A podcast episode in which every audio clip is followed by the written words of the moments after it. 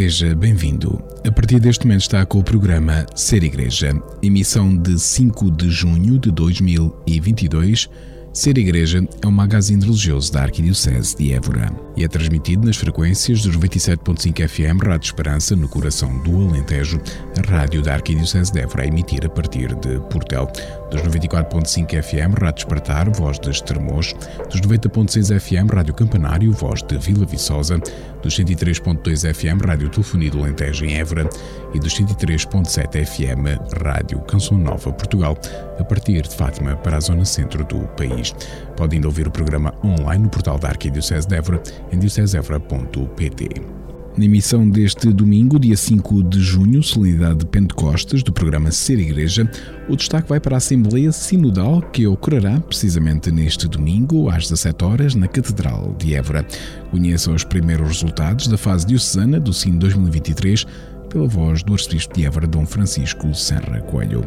No espaço Espiga Dourado, ouça a atualidade informativa da Arquidiocese de Évora, ouça também os 5 minutos com a AIS, rubrica da Fundação Ajuda à Igreja que Sofre, sobre a realidade dos cristãos perseguidos no mundo. Teremos ainda o espaço Palavra na Vida, ao ritmo do Evangelho de cada domingo. Obrigado por estar desse lado, continue na nossa companhia durante a próxima hora.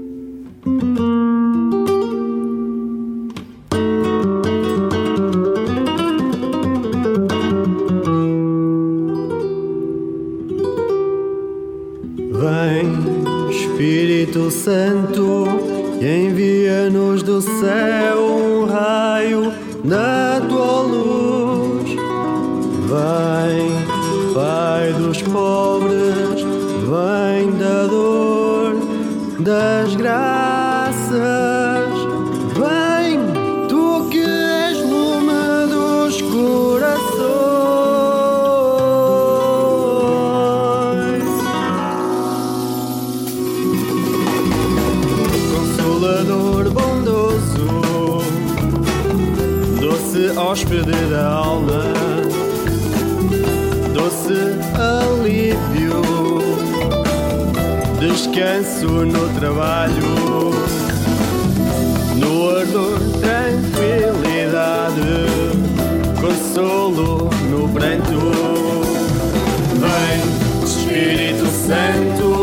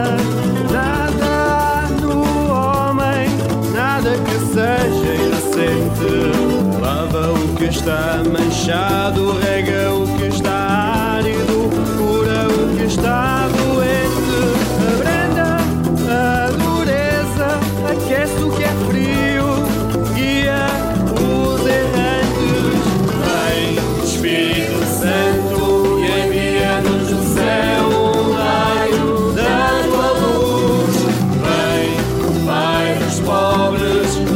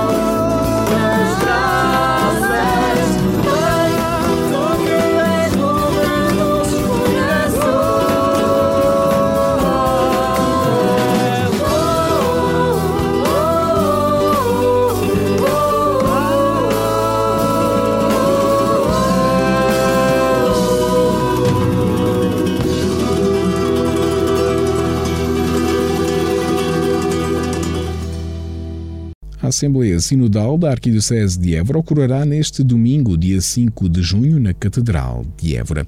Às 17 horas, no início do Pontifical de Pentecostes, na Sé Burense, o responsável arquidiocesano da consulta sinodal e a respectiva equipa sinodal apresentarão a síntese dos resultados da consulta diocesana. No entanto, no dia 24 de maio, no âmbito da conferência de imprensa sobre o Dia Mundial das Comunicações Sociais, questionado pelos jornalistas, o prelado Eburense adiantou já os primeiros resultados da fase diocesana do Sino 2023. Escutamos já de seguida, pela voz do arcebispo de Évora, Dom Francisco Serra Coelho, como decorreu a fase diocesana do Sino 2023. A nossa uh, diocese, que tem cerca de 154 paróquias, eu digo cerca porque algumas paróquias podem ser muito pequeninas devido à desertificação, mas são juridicamente paróquias.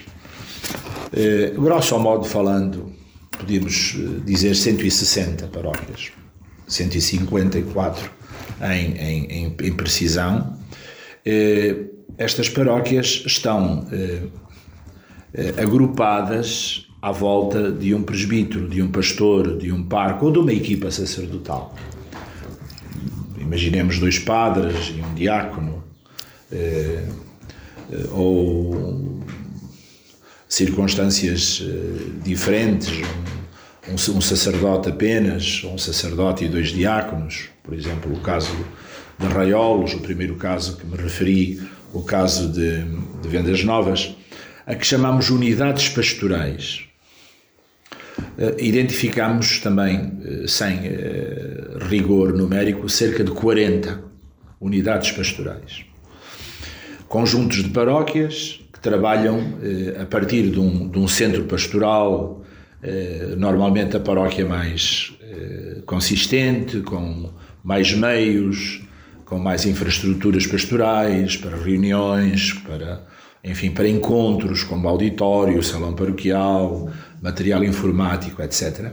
E dali se irradia para as paróquias mais, mais reduzidas. Vou dar um exemplo aqui muito próximo, Viana de, do Alentejo, onde está um padre e um diácono, trabalha depois com a Guiar e com São Bartolomeu do Outeiro. Estas três paróquias são uma unidade pastoral. Eh, destas paróquias, nós estamos eh, convencidos, por material que nos chegou, que 25% trabalharam em grupo os temas. Portanto, há uma, uma, uma preocupação eh, de fazer a reflexão das perguntas que a Santa Sé enviou eh, para eh, aprofundamento, diálogo, a partir da oração, da escuta, da invocação do Espírito Santo. Há um dado muito interessante na nossa arquidiocese. É que mais de 80% dos presbíteros, dos sacerdotes, em reuniões de grupo, responderam ao inquérito será uma, uma cifra muito elevada. Portanto, os padres eh, estiveram a trabalhar e a, e a, a colocar-se perante a questão do Sínodo, as questões colocadas, eh, ultrapassando os 80%. Há depois eh, os, a vida religiosa, chegaram-nos eh, respostas de várias comunidades religiosas, incluindo contemplativas. Eh, há também respostas de movimentos eclesiais que fizeram o seu trabalho e nos fizeram chegar. Eh, e muitos movimentos utilizaram o método normal dos seus membros responderem na sua paróquia, integrando-se nos grupos paroquiais. E finalmente chegaram-nos também, através de respostas pessoais, online, dezenas de, de, participações. Penso que ultrapassam as 20 participações de pessoas que refletiram e enviaram a sua resposta. Claro, neste contexto eh, de Évora, em que sabemos que eh, as distâncias são grandes, eh, há, há paróquias do, do interior mais, mais profundo, eh, onde a população é muito envelhecida. Eh, nós gostaríamos que fôssemos mais longe do que 25% eh, das comunidades eh, paroquiais. Aquilo que me é dado perceber a nível nacional, claro que as coisas proporcionam-se eh, de modo proporcional, ou seja, a percentagem das paróquias de Lisboa, das paróquias de Braga, das paróquias do Porto, é um número muitíssimo elevado em relação à, à Diocese de Évora. E o número da população. Nós temos cerca de 270 mil habitantes, 267 mil habitantes. Porém, eh, se formos, por exemplo, a Lisboa, estamos a falar em 2 milhões e 300 mil. Se formos ao Porto, estamos a falar eh, numa população talvez de 2 milhões e 200 mil. Eh, se formos a Braga, 980 mil. Verificadas as proporções, a Arquidiocese de Évora situa-se num contexto normal do país e não só, talvez até com uma percentagem um bocadinho mais elevada de participação, porque a nossa, participa, a nossa população é, é de facto eh, um décimo da de Lisboa e do Porto, não é? Ora, nesta, nesta circunstância, eh, estamos eh, inseridos na normalidade, chamemos assim, de correspondência que houve. Depois de fazer um enquadramento histórico sobre a história da sinodalidade na Igreja Católica, o arcebispo de Évora, Dom Francisco Serra Coelho, sublinhou aos jornalistas que neste Sino 2023 há uma verdadeira novidade. Há aqui uma verdadeira novidade. Através das possibilidades que a digitalização dá e o desafio da globalização, faz com que o Papa abra este sínodo a todos, absolutamente todos, incluindo aqueles que estão fora da Igreja. E é muito saudável para a Igreja ouvir a opinião daqueles que deixaram a Igreja, para que digam por que deixaram a Igreja.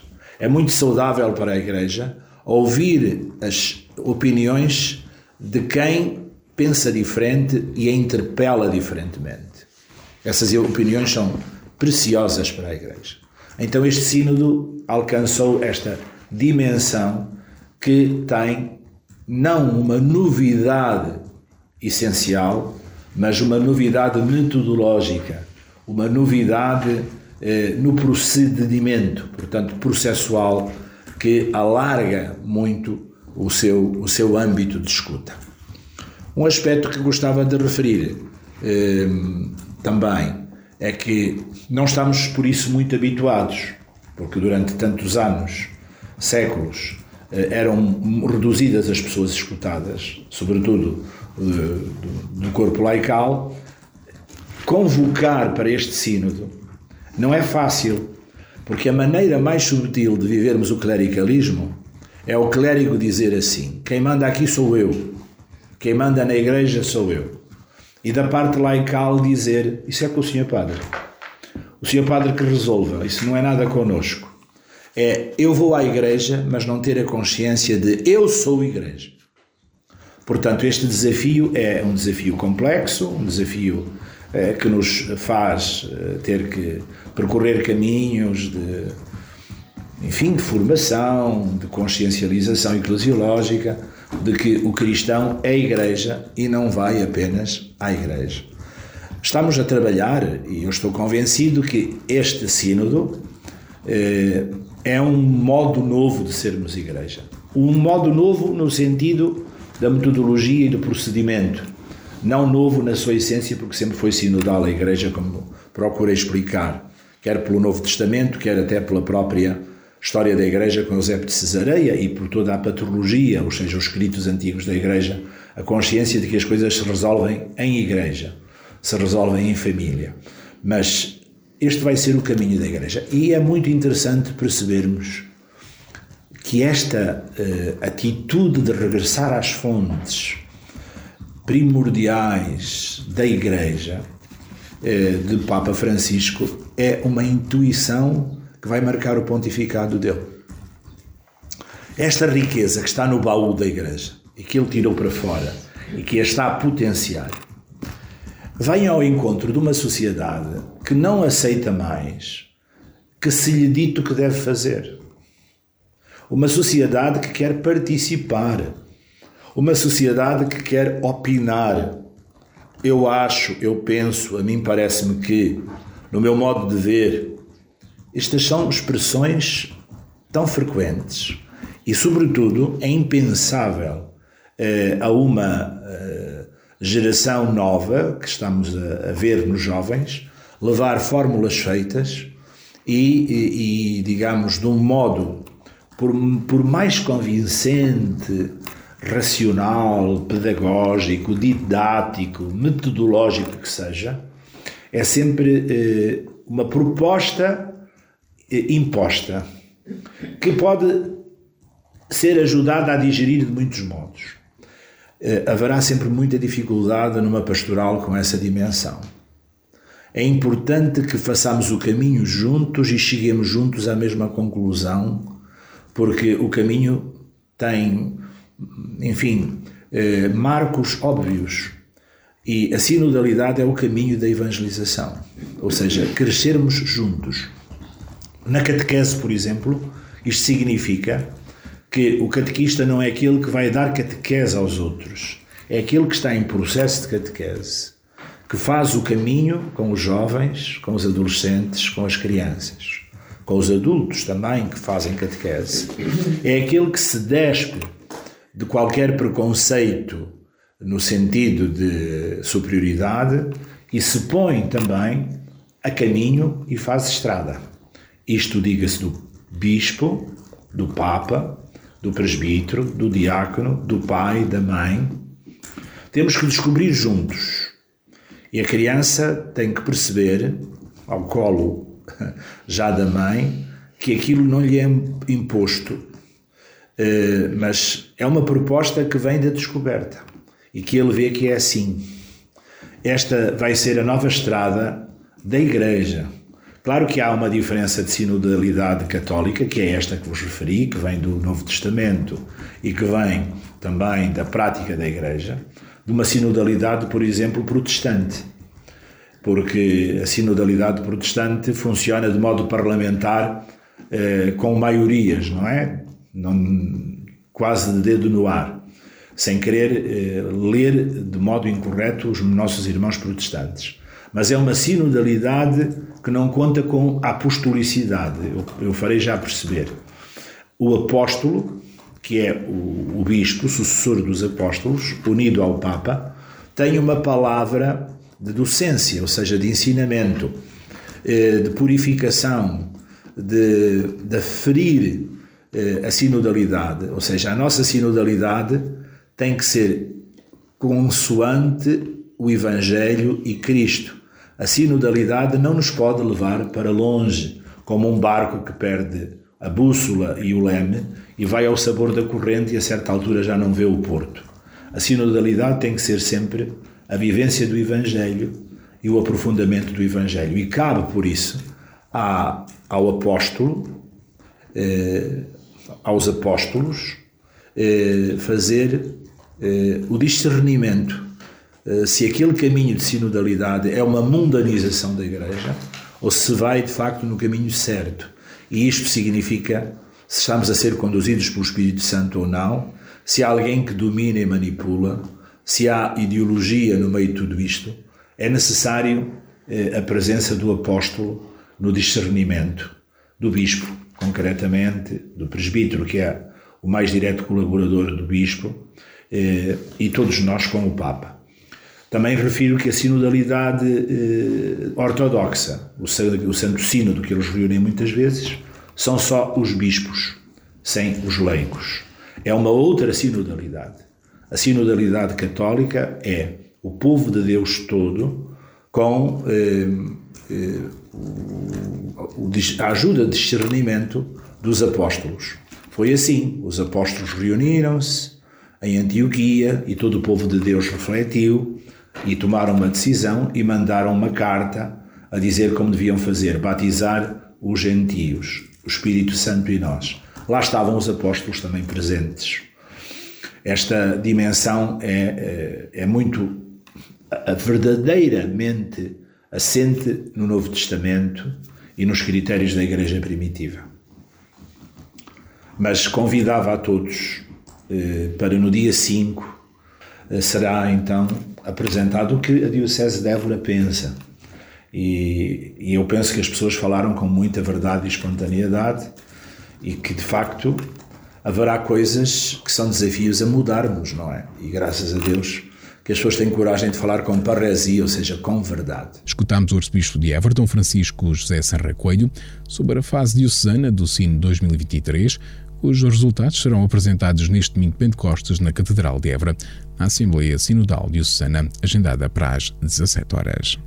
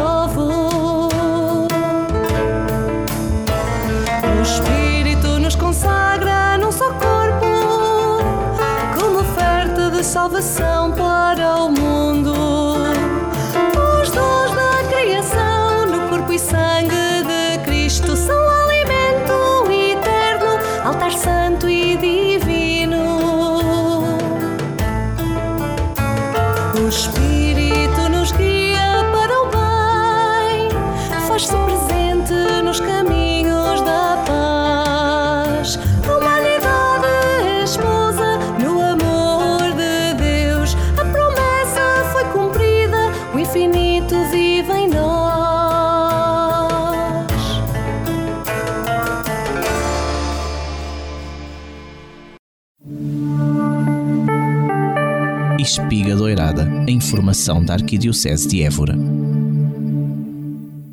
O movimento da Mensagem de Fátima da Arquidiocese de Évora, em parceria com a Consulata Loja e o Consulata Hotel, lançaram, no dia 31 de maio, em Fátima, a campanha de oração A Senhora Orante no Coração da Tua Casa, que consiste na primeira edição da réplica da imagem original da Senhora do Coração Orante, já benzida pelo Papa Francisco. Tem como objetivo rezar pelas intenções do Santo Padre e pela paz no mundo. A reportagem de Luís Placas, da Rádio Esperança, o Padre João Luís Silva, do Movimento da Mensagem de Fátima, da Arquidiocese de Évora, explica o objetivo desta campanha. Esta campanha, o objetivo dela é levar as pessoas à oração. Como a imagem se chama Senhora do Coração Orante, há a ideia de que todas as famílias rezem por duas intenções muito particulares, que é a intenção da Igreja, pelo Santo Padre, e a intenção pela paz. Por isso a campanha chama-se A Senhora Orante no Coração da Tua Casa, que em cada casa haja sempre oração pela paz. Como é que está a ser a recepção desde a chegada da imagem, depois vinda de Roma a Portugal? A imagem, a recepção, tem, ela agora está a visitar a paróquia, as, dioceses de, as paróquias da Diocese de Évora, tem sido um acolhimento extraordinário sempre e é dessa visita da imagem de Nossa Senhora que nasce também esta campanha, porque as pessoas querem continuar esta missão de rezar pela paz. E o que é que está, o que é que está previsto acontecer futuramente? Em primeiro lugar, a imagem vai ser entronizada em Montargil no dia 25 de junho e no dia 26 de outubro, que é o aniversário da benção da imagem, será lançado um livro que conta a história da imagem e queremos celebrar naturalmente essa festa na nossa Diocese como uma, com a grande graça de Deus. Quero deixar um convite àqueles que ainda vão ver a imagem a passar pela sua paróquia. Que as pessoas que se deixem tocar pelo amor da mãe, Nossa Senhora tem o coração nas mãos, o coração é o símbolo do amor e que se deixem tocar por esse amor de Nossa Senhora, que é um amor que nos leva sempre a Jesus. A apresentadora de televisão, Fátima Lopes, conhecida devota de Nossa Senhora, que marcou presença nesta apresentação, considera esta campanha importante. Para mim é muito importante, sendo eu uma devota de Nossa Senhora, acho que todas as oportunidades de nós podermos lembrar a importância de termos Nossa Senhora nas nossas vidas e no nosso coração e na nossa casa são sempre muito bem-vindas. E, portanto, eu abracei este projeto com muito carinho, porque eu achei sempre que fazia muita diferença nós levarmos a Nossa Senhora orante para dentro de nossa casa e com isto juntarmos com os nossos e podermos fazer da oração uma ferramenta muito importante razão pela qual eu sou uma entusiasta deste projeto. É? Fátima Lopes falou também da importância e do poder da oração na sua vida. Eu, nem é uma questão de sentir que manifesta na minha vida, ele faz parte integrante de mim, não é? Eu, a minha vida foi sempre assim. Uh, o, que eu, o que eu sinto é que a oração efetivamente dá à, àquele que começa a experimentá-la, que é uma uma coisa nova, vamos dizer assim, uma oportunidade de encontrar um, um, um, apoio, um caminho, um amparo, uma força, uma coragem que às vezes as pessoas andaram a bater a mil e uma portas, não encontraram e chegam à oração e de repente o coração enche-se de tudo aquilo que elas andavam à procura. Assim, e somos só nós a fazê-lo com a ajuda da mãe, porque ela está sempre connosco. A apresentadora de televisão partilhou o que a imagem da Senhora do Coração Orante lhe transmite. Uma serenidade extraordinária, uma serenidade, uma paz e uma doçura. Eu acho que é uma imagem que é carregada de doçura, é uma imagem que. Hum, ela, ela quando, quando, quando nós a contemplamos, é impossível não sentir amor no coração. É impossível. Porque a imagem tem isso tudo. Ela encerra em si isso tudo. Se ficarmos parados a olhar para a imagem sem nada dizer e ninguém falar connosco, simplesmente a contemplá-la, nós não somos a mesma pessoa no fim desse momento de contemplação posso-vos garantir. Augusto Ferreira, escultor da imagem da Senhora do Coração Orante, explicou à reportagem de Luís Placas o que pretendeu transmitir ao esculpir esta imagem. O que é que eu tentei transmitir? Isto, para todos os efeitos, existe antes de, de, de passar à resposta em direto. Eh, quando se falou na, na concepção da imagem, quando o Padre João falou comigo para a concepção da imagem, disse-me uh, o que pretendia então, a partir daí, começa-se a trabalhar uma ideia um, ehm, no sentido de, de, de, chegarmos ao coração, atrevo-me a dizer assim desta maneira, da, da, das pessoas. O coração entenda-se, daí o coração orante, né, que é aquela parte que, que, todos nós achamos que é onde, onde, onde, se depositam os sentimentos, onde temos os nossos sentimentos, pelo menos é, é assim que, que, que, costumamos ver as coisas. Um, a partir deste, desse momento, uh, procuro trabalhar uma imagem que realmente represente uh, isso que nós procuramos, não é? Todos aqueles, aqueles, aqueles sentimentos, aquelas angústias que por vezes nós temos uh, e precisamos de alguém para nos dar aquele ombro amigo. A função, ou de certa maneira, a função deste tipo de imagens e principalmente desta imagem, um, no meu entender, é por aí. E então um, faz com que realmente me tenha de debruçar um, com algum, com algum, uh, com bastante atenção e com, com bastante afinco também, numa expressão, numa imagem que, que transmita realmente essa tranquilidade para quem chega desafogado, ou melhor, quem chega para se desafogar, por assim dizer, se me faça entender, dos problemas que, que, que carrega. E agarro-me a essas ideias agarro-me a essas ideias e mesmo quando estou a elaborar o trabalho e principalmente uh, o rosto, que é aí que, que, que, trabalhamos a expressão da imagem, como é óbvio, um, eu tenho de, procuro-me colocar no, no, no, lugar do observador, por assim dizer, para depois então uh, um, olhar para a imagem, ela também a mim transmitir alguma coisa, é? e que, que, que eu veja que existe ali uma ligação. Essencialmente, naquilo que eu vejo, é precisamente isso que eu procuro: uma ligação entre o crente e, e, e, neste caso a Nossa Senhora, que estamos a falar, a Nossa Senhora do Coração Orante. Recorde-se que a imagem original da Senhora do Coração Orante já foi benzida pelo Papa Francisco e destina-se a uma capela que será construída na paróquia de Montargil, cujo pároco é o Padre João Luís Silva. Entretanto, a imagem da Senhora do Coração Orante tem peregrinado pelas paróquias da Arquidiocese de Évora.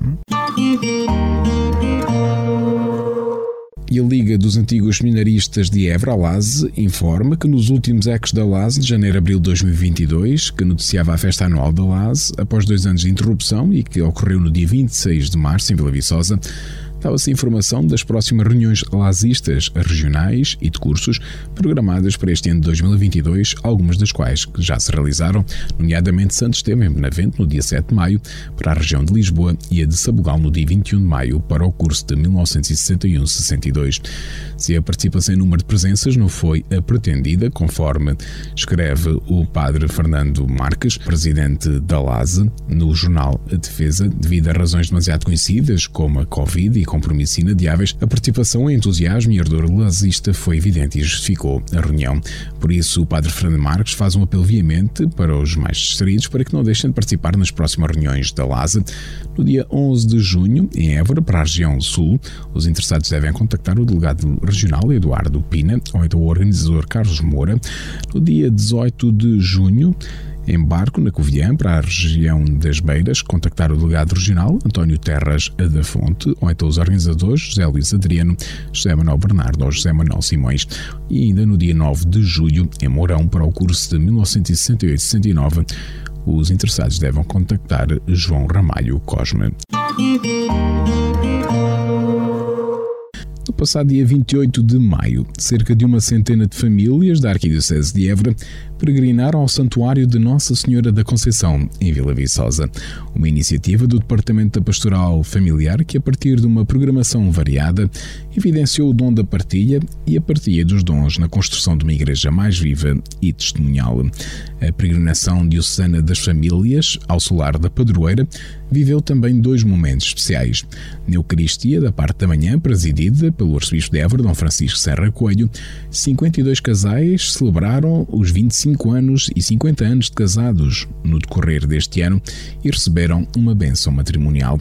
Já na parte da tarde, em plena mata de Vila Viçosa, depois de um almoço de confraternização, as famílias da Arquidiocese de Évora viveram um momento God Talent de família. Esta peregrinação revelou-se assim um incentivo à promoção de famílias construtoras da paz e do cuidado, sendo assim testemunhas de Cristo vivo na sociedade. Entre os dias 25 e 29 de maio, o arcebispo de Évora, Dom Francisco Senra Coelho, realizou visita pastoral às paróquias do centro histórico da cidade de Elvas, nomeadamente Nossa Senhora da Assunção, Salvador, São Pedro e Santa Maria, Alcáçova. No dia 25 de maio, o prelado Eborense visitou a Câmara Municipal de Elvas, a esquadra da Polícia de Segurança Pública, os presidentes e sedes das juntas de freguesia de Assunção, Ajuda, Salvador e Santo Ildefonso e Caia, São Pedro e Alcáçova e ainda a Rádio Elvas. No dia 26 de maio, o arcebispo de Évora visitou a Escola Primária de Alcáçova, a Escola Superior Agrária, o Hospital Santa Luzia, almoçou com o movimento dos cursis de cristandade, esteve no semi-internato Nossa Senhora da Encarnação das comunidades concepcionistas, Visitou o Museu Militar, o Lar Alcântara Botelho e a Academia de Música de Alvas. Já no dia 28 de maio, integrada na visita pastoral na Igreja de São Domingos, em Alvas, o prelado Eborense teve um encontro com as fraternidades leigas de espiritualidade, nomeadamente dominicanos, franciscanos, concessionistas e confraria de Nossa Senhora da Conceição. Depois presidiu a missa vespertina na Igreja de São Domingos. Aconteceu depois um encontro e um jantar com os irmãos concessionistas ao serviço dos pobres e o arcebispo de Évora participou ainda na procissão com a imagem da Nossa Senhora da Conceição da Igreja de São Domingos para a Igreja de São Pedro. Já no domingo, dia 29 de maio, o arcebispo de Évora presidiu a missa em São Pedro, depois teve um encontro com as crianças da catequese na paróquia do Salvador, terminando com a celebração da Eucaristia nesta mesma paróquia, na qual três meninos do sexto ano da catequese fizeram a sua profissão de fé. O Mosteiro de Nossa Senhora do Rosário, no Coço, na Arquidiocese de Évora, promoveu um encontro de oração pelas vocações. Esta iniciativa reuniu diferentes grupos da Arquidiocese numa noite de oração naquele mosteiro, após as primeiras vésperas do Domingo do Bom Pastor, que concluiu a semana de oração pelas vocações. A comunidade das Monjas de Belém iniciou com a exposição do Santíssimo uma pequena vigília de oração pelas vocações. Às 21 horas, associaram-se este tempo de oração as irmãs missionárias reparadoras do Sagrado Coração de Jesus, de Coruche, as irmãs da Fraternidade Arca de Maria, de Cabeção, e alguns jovens de Mora e vários leigos. Os padres Joaquim Pinheiro e Rogério presidiram a oração do terço partilhada pelos presentes. Cada comunidade de consagrados rezou um mistério. Os sacerdotes presentes rezaram outro mistério e os jovens de Mora também seguraram a oração de um mistério. Os cânticos uniram a Assembleia no louvor e na intercessão, manifestando a comunhão simples e profunda que pudemos viver. Um verdadeiro momento de sinodalidade, onde a diversidade dos carismas prismas encontrou uma grande unidade. Um dos leigos que participou exclamou que as irmãs dos vários institutos pareciam estar em casa.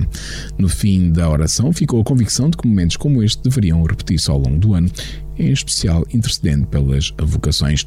A comunidade Mosteiro de Nossa Senhora do Rosário está desde então em retiro de oração até este domingo Pentecostes, especialmente em intensa intercessão pela vinda do Espírito Santo, com amplos tempos de adoração eucarística e lécio divina.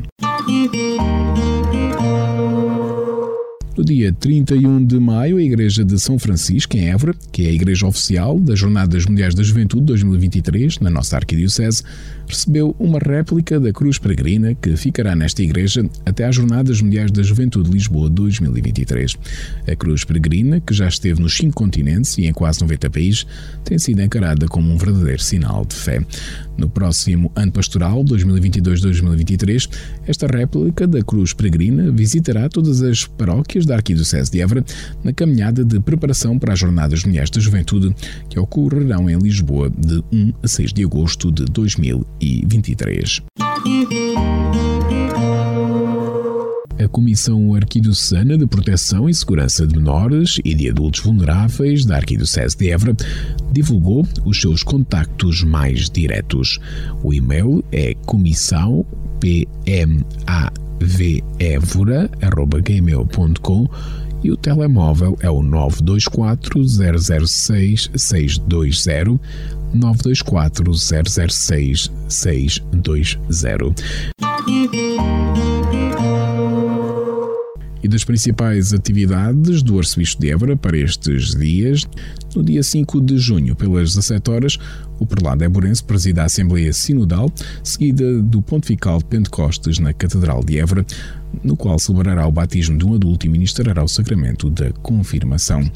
Entre os dias 6 e 7 de junho, o arcebispo de Évora participa no passeio com o clero da zona pastoral leste a Salamanca e Ávila.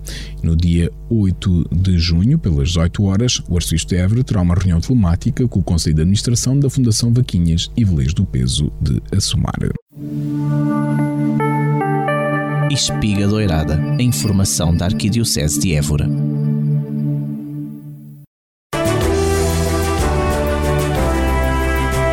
O Jornal da Defesa comunica a Arquidiocese de Évora e o Alentejo há 99 anos. Jornal A Defesa, um jornal para toda a família. Hoje, no Ser Igreja, voltamos a contar com a presença da Fundação Ajuda à Igreja que Sofre. 5 minutos com a AIS, a Igreja Perseguida no Mundo. Jornalista Paulo Aido. Falei aqui de Cabo Delgado na semana passada e regresso a Moçambique porque as notícias que nos chegam deste país lusófono são muito graves. Há novos ataques por parte dos grupos terroristas e aquilo que se pode concluir numa primeira leitura é que não falta ousadia a estes homens armados que afirmam e reafirmam estar ligados ao grupo Estado Islâmico. Há notícias de ataques mesmo em zonas onde operam forças militares que estão no terreno precisamente para o combate ao terrorismo. Há notícias de pessoas assassinadas, degoladas, de pessoas raptadas e, como se isso não bastasse, a frequência destes novos incidentes não augura nada de bom. A pobre região de Cabo Delgado arrisca-se a ficar cada vez mais pobre, mais afastada do mundo, pois o medo é uma das primeiras consequências dos ataques terroristas. A morte e a destruição também. Dificilmente a vida irá regressar ao normal tão cedo, com as populações presas num círculo de medo e de destruição. Os pobres estão a ficar cada vez mais pobres e há o risco enorme de toda esta desgraça passar para segundo plano nas prioridades do mundo face à guerra na Ucrânia. Basta perceber o alinhamento das notícias nos telejornais. Cabo Delgado praticamente deixou de ser falado, mesmo continuando a haver ataques, morte e muita destruição. O bispo de Pemba, Dom António Juliás, tomou posse no sábado 21 de maio. Falando à Fundação AIS, ele pediu para que o mundo não se esqueça de Cabo Delgado. Se isso acontecer, digo eu, será uma verdadeira tragédia. A solidariedade não pode acabar. A solidariedade não pode ter prazo de validade, especialmente quando se sabe que quase todos os dias há novos incidentes, novos ataques, novas vítimas da violência terrorista no norte de Moçambique. Quando o bispo pede para o mundo não se esquecer de Cabo Delgado, ele está a falar diretamente para cada um de nós. Há um povo que depende do que fizermos e, muito especialmente, do que não fizermos. O silêncio pode ser tão fatal como as bombas. E se todos percebemos a importância da mobilização do mundo, da solidariedade do mundo para com o povo ucraniano vítima da guerra, como não entender que no norte de Moçambique há quem precise também e muito da nossa ajuda. Cabo Delgado não pode ficar esquecido. E isso depende de nós. Isso depende essencialmente de nós.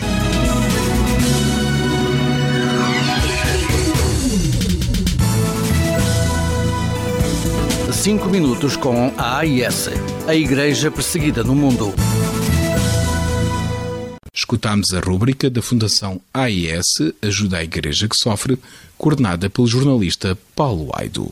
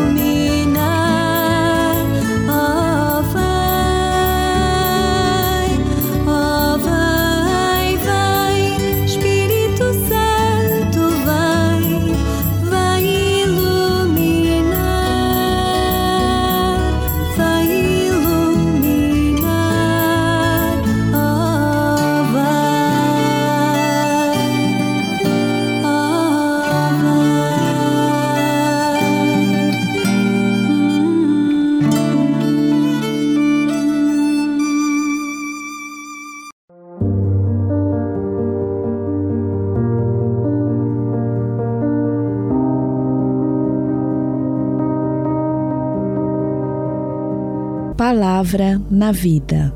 Momento para escuta e reflexão do Evangelho do Domingo.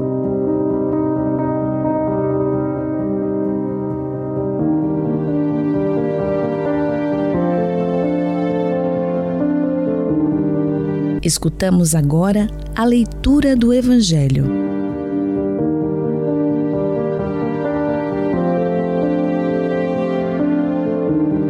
na tarde daquele dia, o primeiro da semana, estando fechadas as portas da casa onde os discípulos se encontravam com medo dos judeus, veio Jesus, apresentou-se no meio deles e disse-lhes: A paz esteja convosco.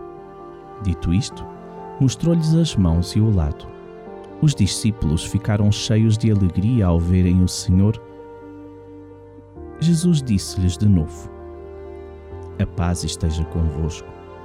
Assim como o Pai me enviou, também eu vos envio a vós. Dito isto, soprou sobre eles e disse-lhes: Recebei o Espírito Santo. Aqueles a quem perdoardes os pecados ser-lhes-ão perdoados, e àqueles a quem os retiverdes ser-lhes-ão retidos. Depois da leitura do Evangelho, escutamos a reflexão.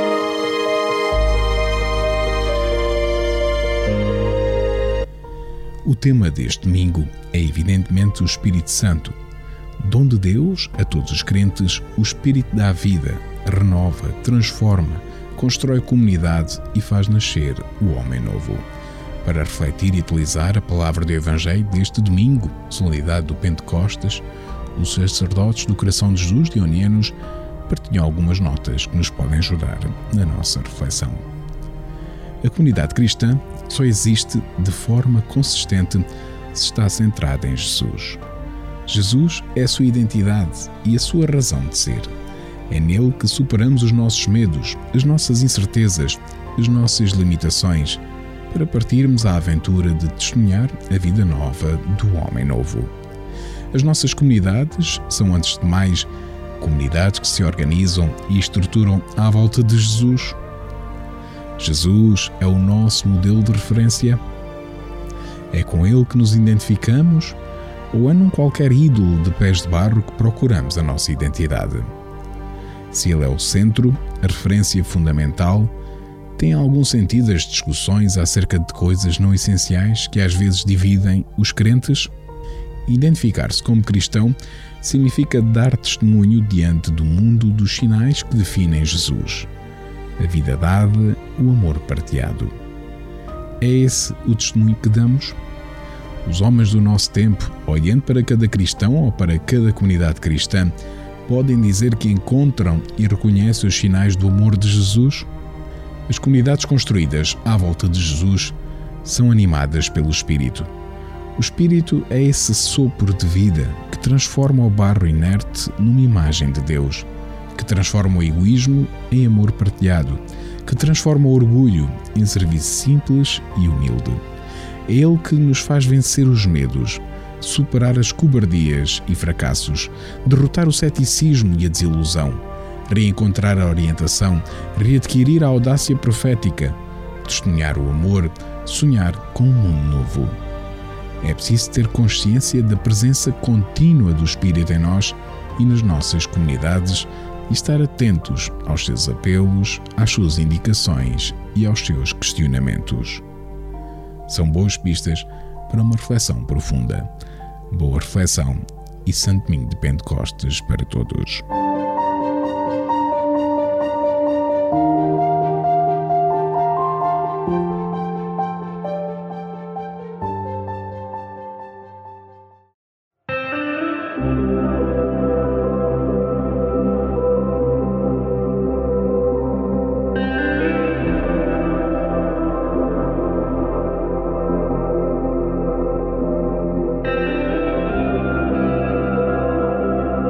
Colocamos assim ponto final nesta emissão de Ser Igreja, emissão que lhe transmitimos e escuta assim em cadeia através da Rádio Esperança, Despertar, Campanário, Telefonia do Alentejo e Rádio Canção Nova, Portugal. Os cuidados técnicos foram do Departamento de Comunicação da Arquidiocese de Évora, a participação especial do Arcebispo de Évora, Dom Francisco Serra Coelho, a colaboração de Anabela Alves, da Comunidade Canção Nova de Évora, através do casal Paulo e Débora, e da Fundação Ajuda a Igreja que sofre através do jornalista Paulo Laido, apresentou Pedro Conceição. A equipa de Ser Igreja deseja-lhe um bom domingo. Até o próximo programa, se Deus quiser.